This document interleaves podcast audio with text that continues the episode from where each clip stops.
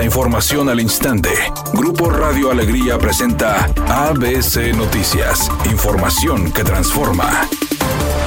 ¿Qué tal? Muy buenas tardes, esta es la información. El gobernador de Nuevo León, Samuel García, mostró de nueva cuenta su intención por ir por la presidencia en 2024 como parte de su proyecto político. En esta ocasión, al inaugurar una base de fuerza civil en el municipio de Salinas Victoria, el mandatario recibió gritos de presidente, presidente por parte de varios de los asistentes al evento público. Ante el mensaje de apoyo, Samuel García refirió que solamente estaba esperando el permiso de su esposa Mariana Rodríguez, titular de Amar Nuevo León para que lo deje ir a la grande, refiriéndose a la presidencia de la República. Referente al evento, el gobernador destacó las acciones en materia de seguridad que se están dando en torno a Salinas Victoria y las inversiones de empresas en el municipio, así como los avances del puente de la carretera 1 Norte. Después de dar su mensaje, Samuel García, acompañado del alcalde de Salinas, Raúl Cantú de la Garza, y el secretario de Seguridad, Gerardo Palacios Pámanes, acudió a una reunión de seguridad Protección Civil de Monterrey suspendió la cantina Indio Azteca en el cruce de la avenida Francisco y Madero y Diego de Montemayor en el centro de Monterrey. La suspensión de esta cantina, con más de 100 años de historia, se dio la tarde de este miércoles 20 de septiembre. De acuerdo a las autoridades, la clausura se debió a que el negocio no cuenta con un plan de contingencia actualizado. Tras una inspección se encontró que el establecimiento no cuenta con salidas de emergencia ni tampoco extintores. La suspensión se dio cuando había comensales en la cantina, por lo que tuvieron que ser tirados del lugar para que la autoridad procediera a realizar su trabajo.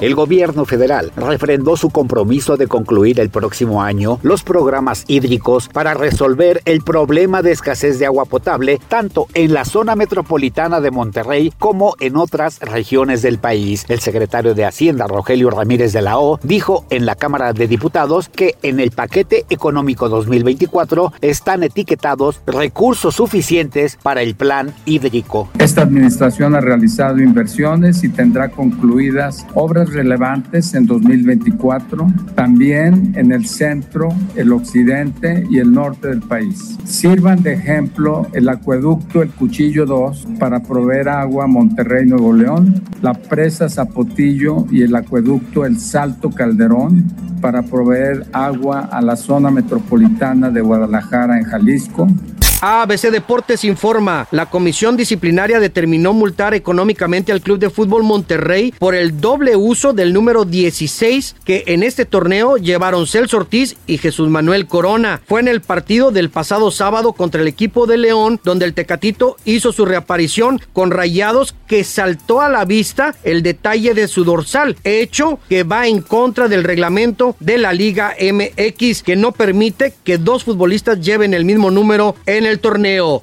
El cantante español Miguel Bosé en una reciente entrevista se mostró muy esperanzado y entusiasmado porque poco a poco ha ido recuperando su voz. Dijo que después de haber visitado a especialistas de diferentes partes del mundo, finalmente ya encontraron lo que lo estaba dejando afónico. Resulta que traía una fuerte infección en una de sus muelas, lo cual estaba complicándose tanto que no le permitía hablar ni mucho menos cantar. Ahora su tratamiento va viento en popa. Tan es así que él cree que para el próximo año podría grabar nuevas canciones y hasta iniciar una gira. Mientras eso sucede, está preparando un documental que muy pronto va a llegar a las plataformas digitales.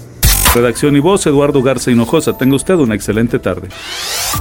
ABC Noticias, información que transforma.